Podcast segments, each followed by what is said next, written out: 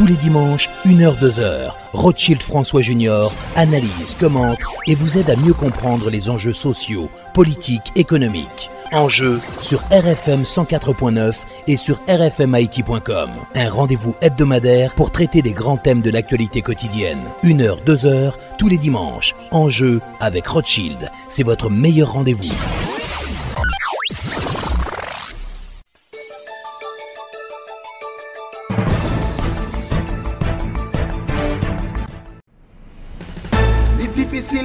kontè, konbyen moun ki kontè sou nou Mè apre 40 an, chak kliyan toujou kontè pou nou Nou se BNC, mm. oui BNC Premye bank natif natal, ki ba kredi nan tout peyi ya Nou se BNC, oui BNC Mande bizisman yo yadi ou, mande moun nade yo yo yadi ou.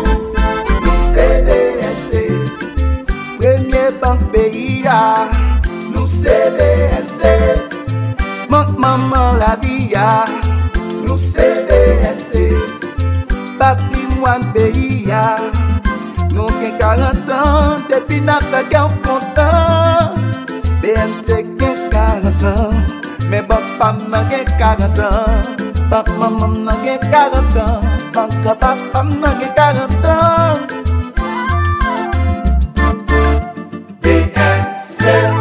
Dans toute banque pays d'Haïti, Bayo, c'est nous qui ya. nous piquons.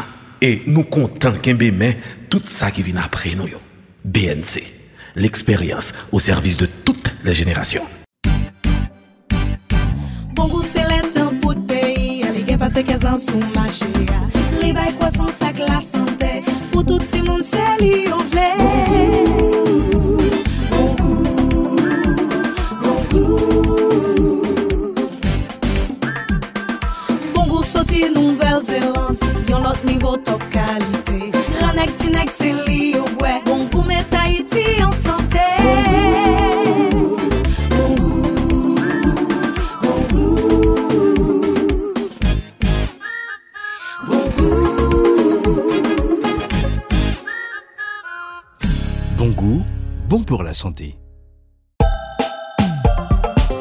Allô, ici Unicart. Bienvenue au service à la clientèle. Passez un instant s'il vous plaît.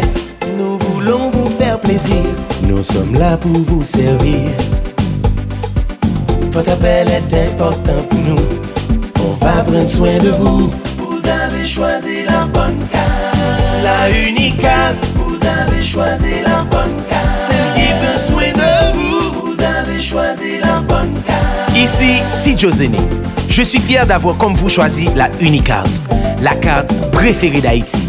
Pour la qualité de ses produits, pour son accueil 5 étoiles, pour son grand réseau de services à travers les succursales Unibank et Unibank Online. Vous avez choisi la bonne carte. La Unicart. Le saviez-vous? 80% de la population souffre de troubles digestifs après la consommation de produits laitiers. Ils sont intolérants au lactose. Si vous faites partie de ceux qui digèrent mal le lait régulier, le lait Gloria Lactose Free est spécialement conçu pour vous. Tout en conservant les qualités nutritionnelles du lait régulier, le lait Gloria Lactose Free permet aux personnes intolérantes au lactose de continuer à consommer du lait sans risque d'inconfort digestif. Saveur chocolat, également disponible. Les enfants de 1 an et plus l'adorent. Le lait Gloria Lactose Free peut même être utilisé dans vos recettes préférées. Finalement, j'ai retrouvé le plaisir du lait grâce à Gloria Lactose Free.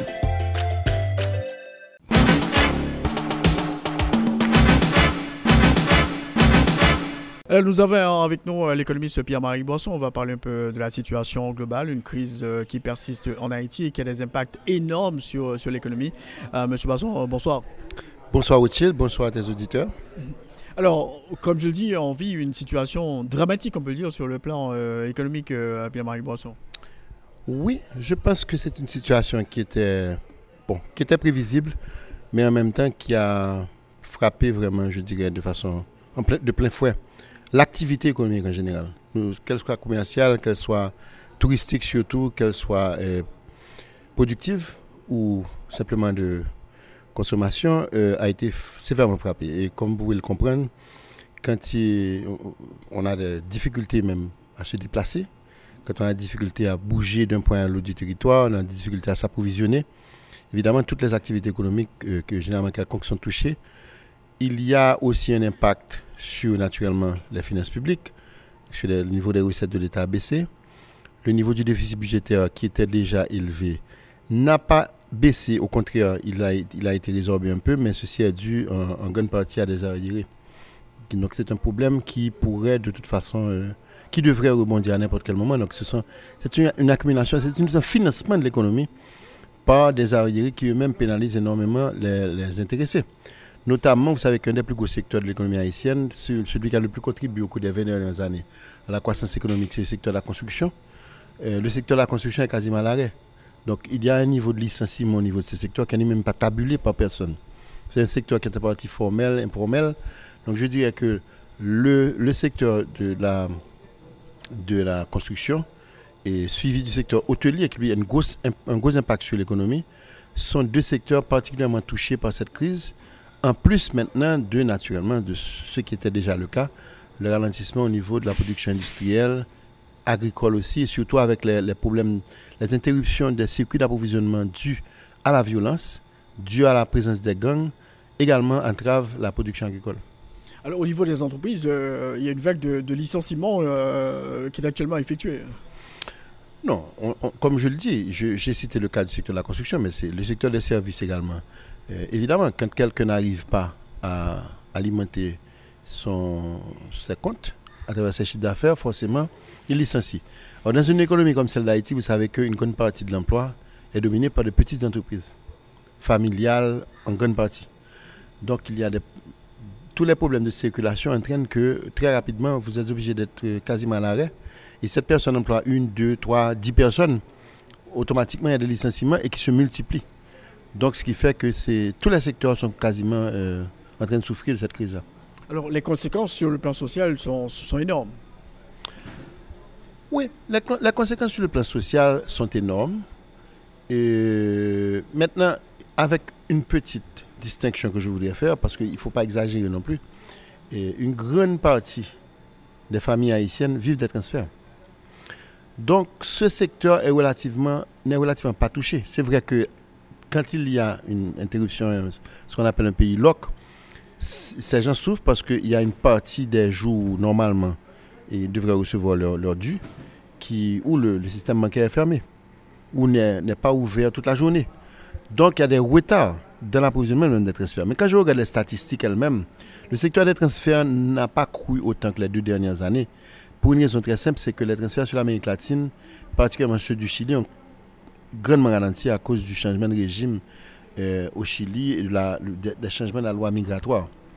Donc la croissance qui était quand même influencée par la croissance des transferts au Chili euh, n'a pas cette contribution-là. Donc la croissance réelle est retournée plutôt à un rythme qui est un rythme normal, qui est de l'ordre de 7% actuellement. C'est vrai que il aurait pu être un petit peu plus élevé, 8-9%, mais euh, il y a aussi les efforts que font le gouvernement américain pour lutter contre l'immigration. Mais je pense que l'impact de ceci est très limité. Et ce que je dois dire, c'est que me basant sur les statistiques de 2018, c'est quand même près de 60% de la population haïtienne qui vit directement des transferts. Or, le revenu généré par les transferts, qui est de 150 dollars par mois, est un revenu qui est similaire au revenu que génère par exemple un emploi ouvrier ou autre. Donc, c'est une partie substantielle de la population qui non seulement revenu des revenus, mais le reçoit en dollars américains n'a pas été affecté vraiment par la crise du taux de change. Donc, je, je dirais que quand même cette partie de la consommation-là, qui vient de ce transfert, a été relativement intouchée. Mhm. Donc, pour vous, Pierre-Marie Bosson, c'est très important euh, euh, le fait que bon, euh, cet aspect n'a pas été touché, si vous voulez, dans le cadre de, de, de, la crise. C'est extrêmement important. C'est extrêmement important et c'est pourquoi nous devons faire très attention à, à bien comprendre l'économie. C'est extrêmement important parce qu'aujourd'hui, Haïti, depuis bien avant cette crise-là, est devenue de plus en plus une économie basée sur les transferts comme revenu principal des familles haïtiennes. Et quand on regarde les flux rentrants en Haïti, sur 5,5 milliards l'année dernière qui rentraient en 2018, il y a quand même 3,2 milliards qui viennent de transferts. Donc c'est 60% des de, flux rentrés en Haïti. Et encore, quand on compare les transferts avec un flux comme par exemple les exportations ou bien comme le, les exportations qui comptent pour un milliard de dollars à peu près, mais n'oubliez pas qu'il n'y a que la moitié vraiment qui est injectée dans l'économie haïtienne. Parce que vous devez exporter un tissu, mais vous devez recevoir déjà la matière première. Pas la matière première seulement, le tissu semi-coupé. Et vous allez seulement l'ouvrir en Haïti. Vous allez faire la couture. Donc la valeur ajoutée, c'est vraiment les salaires payés, les profits réalisés et les autres facteurs locaux payés. Donc ce n'est que la moitié. Vous comprenez?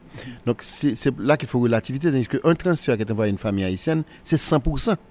Donc on ne peut pas comparer un million de dollars de transfert avec un million de dollars d'exportation. Et c'est encore pire quand il s'agit de travaux publics. Travaux publics ou aide externe, en général, on considère qu'un travail à haute intensité de main-d'œuvre ramène entre 25 et 30 de, de revenus dans les familles haïtiennes. Mhm. Alors tout dépend, il peut y avoir un petit peu plus si c'est une entreprise haïtienne, donc il y aura des profits. Parce que le PIB, c'est la somme des valeurs ajoutées, donc c'est une valeur ajoutée. Donc, les transferts constituent un apport disproportionné plus important que ce que reflète simplement la taille des transferts. Donc, c'est vraiment là la source principale de l'économie haïtienne, qui aussi génère le volume d'importation que l'on connaît, donc qui contribue à ce volume, et ce volume aussi constitue le principal, la principale source de taxation de l'État haïtien. Mhm. Donc, alimente 75% des revenus de l'État haïtien, des revenus propres, et qui ne sont pas de l'externe. Donc, c'est pourquoi je vous dis, il faut relativiser cette crise-là et ne pas exagérer non plus. Les transferts jusqu'à présent constituent toujours ce qu'ils étaient avant et alimentent particulièrement les familles et de façon, je dirais, beaucoup plus équilibrée que les autres sources de revenus. Parce que comme vous savez, les transferts sont... Les migrants proviennent de plusieurs sources et en général proviennent de plusieurs endroits différents du pays. Donc il y a beaucoup de migrants qui proviennent directement de la zone rurale. Donc quand ils envoient des transferts, ils la renvoient là où ils sont, là, où, là où se logent leurs parents. Donc il y a une meilleure répartition régionale de ces transferts-là qui aide donc à une certaine résilience de l'économie haïtienne et de la population haïtienne, des familles haïtiennes en général. Donc, donc, donc, ces transferts, malgré la crise, représentent, continuent de représenter vraiment une soupape de sécurité sociale euh, pour Haïti Plus de 3 milliards. En fait, je dirais 3 milliards et demi. Je n'ai pas la dernière estimation. Mais si vous pensez que c'était 3 milliards et que vous ajoutez 7%, vous avez ajouté à peu près 200 à 300 millions de dollars américains. Mhm. Donc vous avez à peu près 3 milliards et demi qui rentrent dans le pays directement, qui va directement aux familles. Mhm. et qui alimente la demande aussi pour toute une série de micro-entreprises commerciales. C'est pourquoi ces micro-entreprises commerciales, par contre, sont très frappées par la violence. Parce qu'une bonne partie d'entre elles sont dans des zones violentes et n'arrivent pas à bouger. Donc il y a des, un effet de friction qui se crée sur l'activité commerciale qui est dérivée des transferts. Donc ça, ce sont des éléments qui ralentissent le commerce, mais le, revenu lui-même rentre quand même et est dépensé. Alors Pierre-Marie Boisson, on peut dire que l'économie est aujourd'hui à l'arrêt. Il y avait quand même des entreprises qui avaient euh, des projets euh, d'expansion. Euh, et là, c'est très compliqué pour, pour un homme d'affaires. Bon, écoutez, le capital dans tous les pays du monde est timide. Si vous avez une situation d'instabilité, d'incertitude et de violence, ne vous attendez pas à ce que les gens investissent c'est évident que toute une série d'investissements vont être à l'arrêt. Et ceci est, très vraiment dommage pour une économie qui n'avait déjà pas un, volume important d'investissement privé. Toute crise est transitoire. Je vois se dessiner certains signaux, même s'ils sont très critiqués, au niveau des camps, des antagonistes, des, protagonistes de la crise, qui me fait croire que cette crise-là pourrait se résoudre euh, par le dialogue. J'espère que ce sera le cas parce qu'une fois qu'elle se résout par le dialogue et qu'il y a un accord politique, automatiquement, il y aura certainement un flux d'argent qui va entrer en Haïti à travers un accord avec le Fonds monétaire international qui va se faire presque rapidement après et des accords de, support budgétaire et de projets. Il y a toute une série de choses qui n'attendent que de rebondir. Donc, j'espère que cette euh, résolution du dialogue se fera. Cette résolution se fera très bientôt par le dialogue. Et quelque part, une crise peut être une opportunité. Parce que la crise peut créer un tel sentiment de, je dirais, de dégoût de la population haïtienne par rapport à toute cette discussion, tous ces épisodes de désaccords, suivi des violences et tout ça, qui finalement ne sont pas à l'avantage de la population. Même la population qui manifeste, oui, c'est vrai, elle est, extrêmement défavorisée et je peux comprendre leur colère. Mais en même temps, ces gens-là ont des. Chacune de ces familles a au moins un membre qui génère un revenu. soit par les transferts, soit par la, une petite entreprise, soit en étant employé de l'État ou autre. Tous ces gens-là, aujourd'hui, et bon, même s'ils ont des, préférences politiques ou autres, mais pour le moment, ils sont en train de souffrir tous également, quelle que soit leur préférence. Donc je suis vraiment en train de mettre un vœu là que on, en finisse et qu'on utilise cette crise comme étant une inspiration et de ce qui devrait changer et devrait se faire dans le dialogue et dans la, dans la concorde. On, voit quand même que c'est très compliqué parce qu'il y a l'opposition qui continue de réclamer le départ immédiat et sa condition du président de la République Jovenel Moïse, lui, euh, qui, a, monté une commission pour essayer de, de, négocier. Donc c'est très compliqué d'aboutir à, ce dialogue et pendant ce temps, la crise, euh, elle persiste, euh, Pierre-Marie Boisson. Bon, je ne vais pas prendre parti pour une ou l'autre partie. C'est dans, un, dans une crise de ce genre, il y a, y a un dialogue dessous. Hein.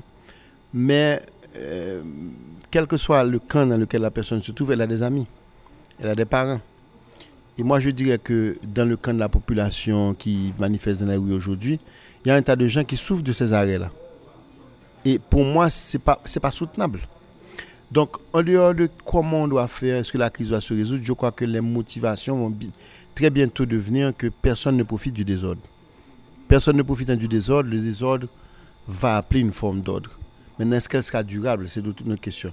Mais je pense pour moi que cette crise-là, elle, elle, peut continuer, mais elle va devoir s'arrêter à un moment ou un autre. Mhm. Et à ce moment, on a, on a, c'est un pays qui a, qui a, plein d'opportunités et qui va, comme je l'ai expliqué, qui va avoir tout de suite des, des, des roulets au niveau financier qui vont lui permettre de rebondir. Comment vous voyez l'attitude du, secteur privé institutionnel euh, dans le cadre de cette crise, euh, Pierre-Marie Boisseau? Je pense que le secteur privé institutionnel a prouvé qu'il avait la velléité de, se rapprocher de pas mal de, secteurs. Hein. Maintenant, comme c'est l'habitude, et à l'intérieur même du secteur privé, vous pouvez avoir des désaccords. Vous pouvez avoir des gens qui veulent s'en aller ou pas, mais bon, c'est normal. Maintenant, le secteur privé institutionnel, pour moi, s'est renforcé à travers cette crise-là. Et je disais toujours que quand on prend un cas comme l'acteur Forum économique, c'est la première fois que moi, de toute mon expérience, et j'ai une expérience de dialogue privé-public de près de 40 ans. Donc, c'est la première fois que je vois une institution pareille durer 10 ans. Et elle n'a pas disparu, contrairement à ce que les gens pensent. Elle n'a pas disparu. Donc, il y a quand même une volonté de la part des acteurs privés institutionnels de se mettre ensemble et de présenter une vision commune. Et ce sont des institutions élues, donc qui sont représentatives de toute une série, de tout un pan de l'économie. Donc moi, je dirais que toute crise est difficile à vivre, mais toute crise renforce aussi. Et pour moi, le secteur privé institutionnel est en train de se renforcer, malgré tout ce qui paraît. Donc pour vous, euh, c'est vraiment à travers le dialogue qu'on pourrait sortir de cette crise? Je pense, je pense que, écoutez, finalement, à part ceux qui s'en vont, et il y en a, certainement. Et si on veut rester, la réussite d'Haïti doit être une réussite collective. Donc ce n'est pas une question, le dialogue dans ce cadre de cette crise en particulier. N'importe quelle crise dans un pays comme Haïti ou dans n'importe quel pays, forcément se résout par le compromis. Parce que pour pouvoir gérer des biens publics, les biens publics, c'est le secret du développement. On ne peut pas développer un pays sans avoir des biens publics comme la justice, la police, l'infrastructure, l'électricité, etc. On ne peut pas. Donc, pour gérer ces fonds publics, par définition, on aura des intérêts divergents, on aura des intérêts divers. Donc, le dialogue est une voie obligée de la démocratie et de la vie commune. Donc, c'est pourquoi ce n'est pas, une, pas une approche théorique ou démagogique que je fais. On ne peut pas développer un pays sans le dialogue. Et on ne peut pas résoudre une crise sans le dialogue. Cette crise, quand même, elle va laisser des séquelles euh, énormes. Peut-être qu'il y aura de négatifs et de positifs. Parce que moi, j'ai toujours dit qu'un des, un des ingrédients qui fait décoller les pays, on a vu ça au Rwanda, on a vu ça en Corée du Sud, c'est une crise. Très souvent, les pays décollent à partir d'une crise. Et cette crise amène des prises de conscience. Où est le cas du Rwanda? Nous venons d'avoir un exposé brillant du professeur Kigabo. Et à, cette conférence où nous venons d'être ensemble, et, utile. Et le Rwanda, aujourd'hui, quand on visite le Rwanda, moi j'y étais à trois ans, on, ne sait plus qui est Hutu, qui est, qui est Tutsi. Et pourtant, c'est un pays qui a passé des dizaines d'années avec un conflit ethnique entre ces deux, ethnies-là. Et qui a abouti à un, génocide. Mais il y a eu des massacres avant. Mais aujourd'hui, au, M. Kagame qui est Tutsi, il, a, il a fomenté une disparition de cette différence-là. quand, quand vous allez aujourd'hui au Rwanda, tout le monde sourit. Tout le monde est pour. Il y a plus de, de les enfants qui naissent, la jeunesse rwandaise n'a plus ce, différent qu'il y avait, n'a disparu du Rwanda. Et le Rwanda, la situation du Rwanda et les tensions qu'il y avait au Rwanda sont mille fois plus importantes que celles qui existent aujourd'hui en Haïti. Comme le disait le professeur, au lendemain du génocide, pendant plusieurs années, il y avait pratiquement une administration publique à l'arrêt. Plusieurs années. À l'arrêt. Incapable de travailler. Tous, les hommes, par exemple, qui étaient capables d'occuper des fonctions, une bonne partie d'entre eux ont été tués. Donc c'est un pays admirable dans le sens qu'après toutes ces années-là, sous un leadership éclairé, ils ont été vers un modèle que, qui est similaire au modèle que devrait adopter Haïti, basé sur l'attraction d'investissements étrangers directs, d'investissements privés locaux et de construction à travers l'initiative privée de construction d'un pays. Mhm. Et ça a bien, bien réussi. C'est possible en Haïti C'est tout à fait possible en Haïti. Je pense que nous avons moins de problèmes de dissension sociale qu'au Rwanda. Merci beaucoup, Pierre-Marie Bosson. Merci, Rothschild. C'est un plaisir pour moi d'être à ton micro. Et encore une fois, je souhaite bonne chance à Haïti et tout le bonheur que, à toi, à ta famille et à, ses auditeurs, à tes auditeurs. Merci.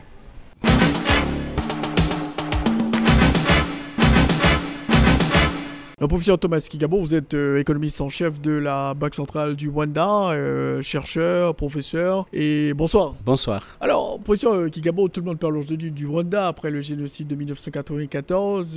tout le monde se demande comment ce pays a, pu-t-il vraiment rebondir pour devenir un modèle en Afrique notamment? Merci beaucoup. je, je pense que l'élément le plus important, c'est le leadership. Euh, qui a mis en place une gouvernance euh, euh, effective qui tient en considération les besoins de la population, mais qui aussi est parvenu à, à unir toute la population derrière l'objectif d'avoir un pays bien développé, d'avoir un pays vivable pour tout le monde. Ça, c'est très important.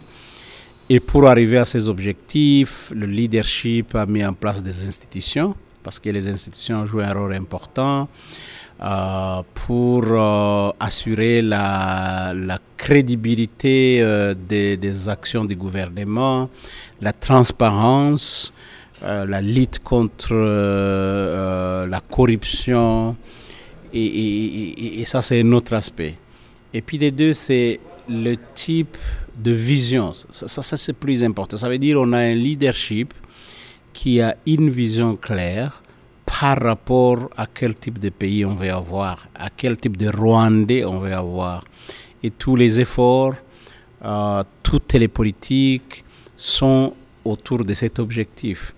Et voilà pourquoi euh, le pays aujourd'hui, euh, c'est un modèle, ça c'est sûr, avec une croissance économique de plus de 8% pour une période de 10 ans, une inflation qui en, en, moyenne ne dépasse pas 5%, un taux d'échange qui est autour de 3%, une réduction de la pauvreté de plus de 60-70%.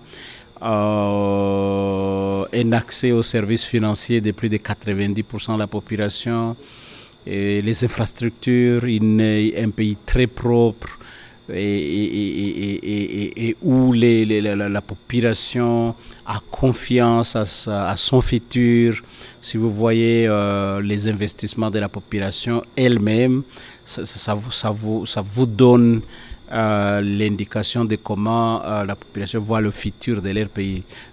Il y a tout ça qui, euh, c'est que ce qui est visible aujourd'hui comme résultat, c'est, ça vient d'un processus de, de bonne gouvernance, d'une orientation claire du leadership rwandais et qui a fait que aujourd'hui euh, tout le monde pense à l'avenir de ce pays et est confiant, le pays est sécurisé.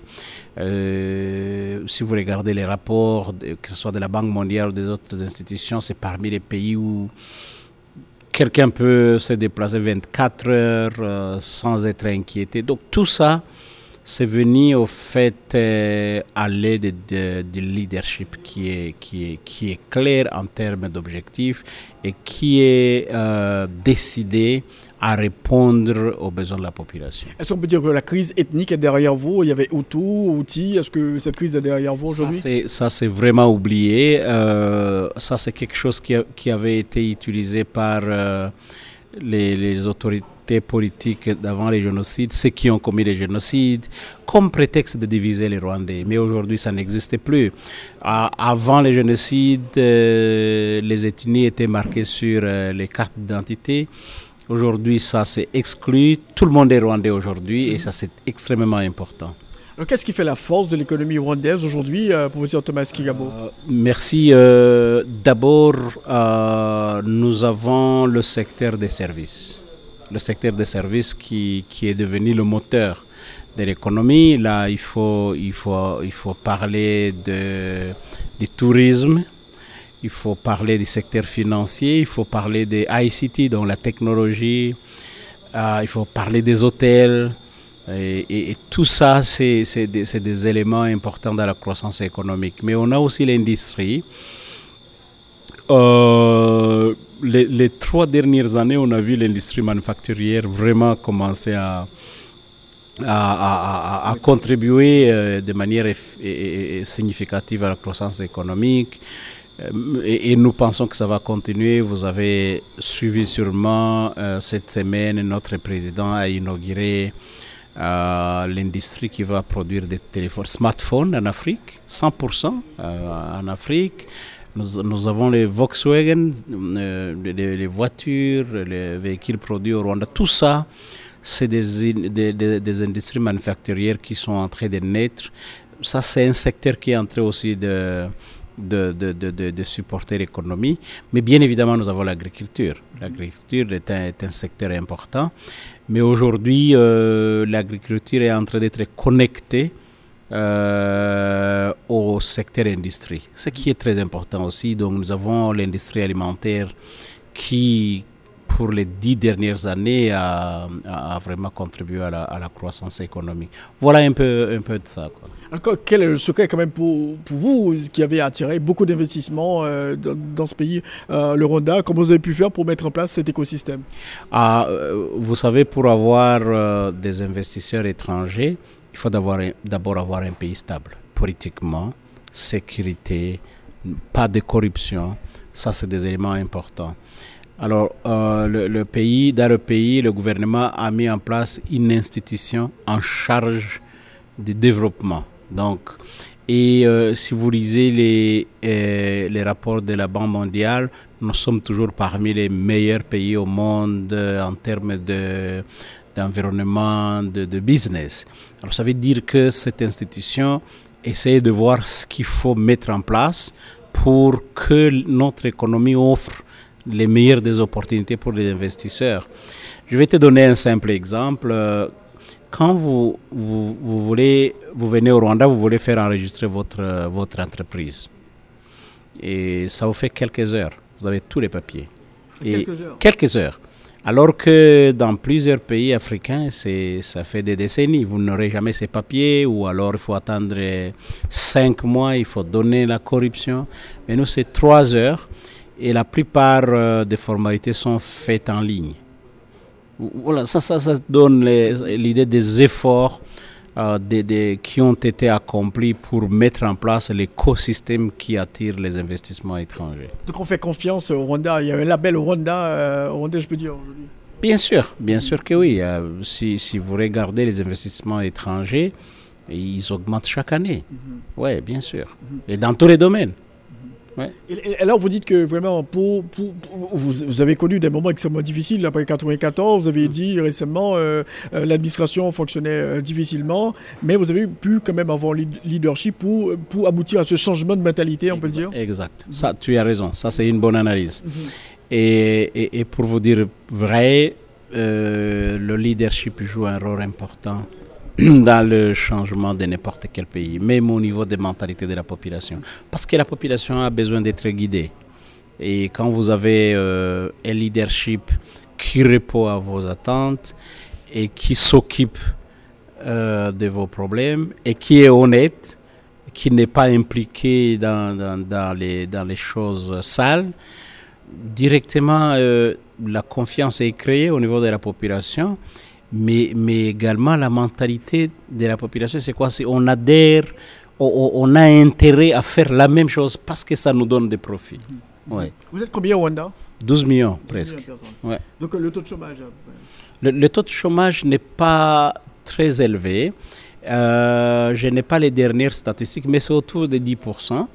Et, mais euh, nous avons, ce taux quand même a, augmenté progressivement parce qu'on a beaucoup de, de, lauréats des universités. Mais avec euh, la création, le développement des secteurs manufacturiers et puis ces investissements étrangers, ils arrivent à absorber un grand nombre de, chercheurs d'emploi. Je vois aussi que vous avez beaucoup investi dans, dans le secteur de, l'éducation euh, et aussi euh, la formation professionnelle. Tout Oui, bien sûr. Euh, d'abord, nous nous considérons l'éducation comme un droit à chaque enfant. Et chaque famille rwandaise a l'obligation d'envoyer les enfants à l'école. Mhm. Et les, les, les 12 premières années d'enseignement sont gratuites. Donc il n'y a aucune raison que les enfants rwandais n'aillent pas à l'école. Alors, et après, on a des universités, on a des programmes de masters et de PhD. Nous avons des grandes universités américaines et, puis ça fait, je pense, des ans, on a euh, ce qu'on appelle African Institute for Mathematical Sciences qui, qui fait de la technologie. Et tout ça, ça nous permet au fait d'avoir beaucoup de Rwandais euh, inscrits dans ces programmes. Et puis des deux, euh, la formation professionnelle. Au bout de compte, nous avons dit, OK, les, programmes des universités ne nous donnent pas nécessairement ce que le marché du travail cherche. Alors il faut avoir un moyen d'aider de, de, ces lauréats à, à acquérir des, des, compétences qui leur permettent euh, de répondre aux exigences du marché du travail. La situation du crédit au Rwanda, euh, comment est-il, professeur Kigabo? Euh, Aujourd'hui, comme j'ai dit, euh, le taux de croissance du crédit au secteur privé annuel pour les cinq dernières années, c'est entre 25 et 30% de croissance. Vous pouvez comprendre comment les banques financent suffisamment l'économie. Bien évidemment, il y a certains secteurs, par exemple le secteur agricole, qui a besoin d'autres initiatives pour euh, attirer euh, les banques en termes de crédit. Mais sinon, les autres secteurs sont bien financés. Alors pour terminer, professeur Thomas Kigabo, économiste en chef de la Banque centrale, chercheur, professeur euh, au Rwanda. Donc vous dites la question du leadership et la question de la stabilité. Vraiment, ce sont des points essentiels pour un développement économique. Bien sûr. Ma réponse est oui. Ça, c'est vraiment une condition nécessaire et suffisante. Parce que le développement économique, ce n'est pas quelque chose de court terme, c'est quelque chose de long terme. Alors vous ne pouvez pas réaliser des, projets à long terme quand l'espace n'est pas sécurisé, quand il y a la corruption, quand les gens doivent avoir confiance à l'environnement socio-politique dans lequel euh, ils font leur business. Et alors tu comprends que le, la, liaison leadership et développement économique, elle est très forte. Votre passage en Haïti, euh, comment vous avez trouvé le pays? Bon, le, pays est magnifique. Euh, J'ai vraiment aimé la Banque centrale avec des jeunes cadres et puis euh, les autorités de la banque qui ont une vision claire de ce qu'une banque centrale peut faire pour appuyer les efforts de développement de l'économie. Merci beaucoup, professeur Thomas Kigabo, d'avoir été l'un des invités à notre émission aujourd'hui. Merci beaucoup. Merci beaucoup. Au revoir. Tous les dimanches, 1h, 2h, Rothschild François Junior analyse, commente et vous aide à mieux comprendre les enjeux sociaux, politiques, économiques. Enjeux sur RFM 104.9 et sur rfmit.com. Un rendez-vous hebdomadaire pour traiter des grands thèmes de l'actualité quotidienne. Une heure, deux heures, tous les dimanches. Enjeux avec Rothschild. C'est votre meilleur rendez-vous.